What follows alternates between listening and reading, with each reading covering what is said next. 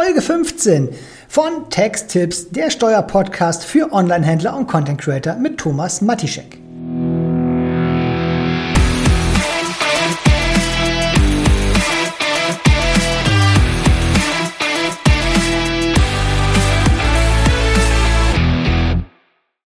Hallo und herzlich willkommen. Heute geht es um das Thema, warum gehen immer wieder Content Creator, vor allem YouTuber, pleite? Wie kann das sein?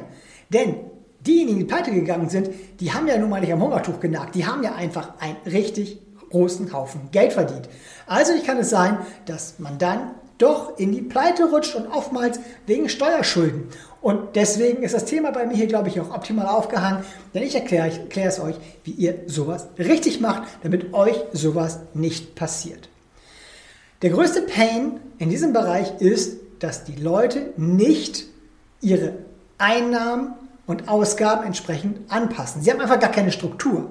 Und das wird zum Problem. Oftmals gibt es nur ein Girokonto, ein Konto, wo die ganze Kohle drauf geht und die ganze Kohle wieder runtergeht. Deswegen die unbedingte Empfehlung, wenn ihr anfangt, ganz egal in welchem unternehmerischen Bereich, nimmt mindestens ein Zwei-Konten-Modell, besser sogar ein Drei-Konten-Modell. Bei mir ist das so, ich habe ein Drei-Konten-Modell gewählt. Ich habe ein Konto, da geht das Geld erst einmal drauf. Meine ganzen Geldeingänge gehen auf ein Konto. Und von, das, von diesem Konto erfolgt dann eine Abbuchung auf mein Konto, was ich für meine private Lebensführung habe. Sprich, das Geld, was ich für Lebensmittel brauche, das, was ich für Klamotten brauche, für Amazon-Bestellung etc. Das ist ein separater Part. Und ich habe ein Rücklagenkonto für Steuern. Das heißt, 30% meiner Einnahmen gehen von meinem Geldeingangskonto auf ein separates Konto, was nur dazu da ist, mein Geld für Steuern anzusparen, damit ich eben in keine Problematik komme, wenn die Steuerzahlung fällig wird. Natürlich muss ich die Höhe immer wieder tracken, das muss ich anpassen. Klar, aber das Geld ist erstmal beiseite gelegt und was ich habe, das habe ich. Und wenn ihr so verfahrt, dann ist das total easy und ihr habt niemals ein Pain mit irgendwelchen Steuerzahlungen beziehungsweise mit irgendwelchen Nachzahlungen. Denn genau das ist das Riesenthema vieler Content Creator, slash YouTuber, Streamer oder whatever. Sie fangen an, sie werden erfolgreich, sie bekommen entsprechend hohe Vergütungen, haben aber zu wenig Steuern vorausgezahlt. Und nehmen wir jetzt mal das Beispiel. Im Jahr 1 macht der äh, YouTuber 200.000 Euro Gewinn und im Jahr 2 und 3 vielleicht auch ebenfalls 200.000 Euro Gewinn.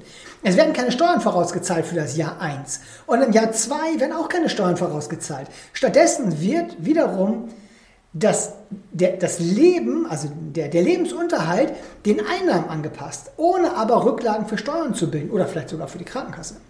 So, das heißt, wir haben das Jahr 1 und 2 und in 3 wird dann spätestens die Steuererklärung für 1 fällig. Und bei 200.000 Euro können wir rund mit, naja, ich würde mal sagen, 80.000 bis 90.000 Euro an Steuern rechnen, die dann anfallen.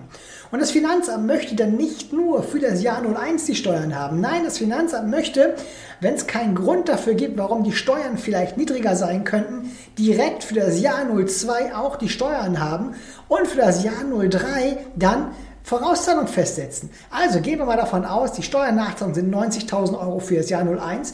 Das heißt 90.000 Euro für das Jahr 02. Und wenn ich Mitte des Jahres 03 bin, kommen mal 45.000 Euro für das Jahr 03 on top. In der Folge habe ich also 90 plus 90 sind 180.000 plus 45.000 habe ich 225.000 Euro an Steuern zu zahlen. Klar, ich habe vorher auch richtig viel Geld verdient.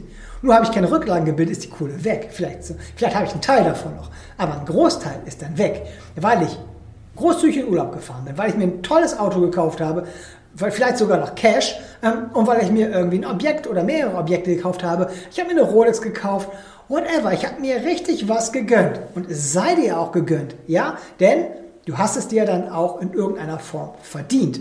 Aber die Steuern sind auch zu bezahlen. Und wenn jetzt dann so eine große Steuernachzahlung kommt, dann hast du einfach ein Riesenproblem, wenn die Kohle nicht auf dem Rücklagenkonto ist. Und die Finanzverwaltung holt sich ihr Geld. Und dann fällt leider ganz vieles wie ein Kartenhaus zusammen.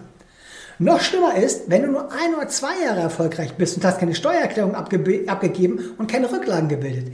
Denn dann ist im dritten Jahr, wenn deine Kohle vielleicht nicht mehr so sprießt wie vorher, hast du auch, auch einfach ein Riesenproblem, denn das Geld ist ja auch verlebt, dann hast du noch viel, viel, viel, viel weniger. Aber auch hier sagt die Finanzhaltung, die Kohle hole ich mir. Vielleicht nicht für das Jahr 03, denn dort sind die Einnahmen ja viel geringer. Aber im Jahr 1 und 2 war der Gewinn entsprechend da. Und deswegen kommt diese hohe Nachzahlung und die ist dann auch zu leisten. Ganz egal wie. Und wenn du entsprechend das ja verlebt hast, das Geld, dann kriegst du in der Regel auch keine Ratenzahlung von der Finanzverwaltung. Warum? Es war ja auch deine eigene Schuld. Du bist ja auch selbst verschuldet in diese Misere reingerutscht.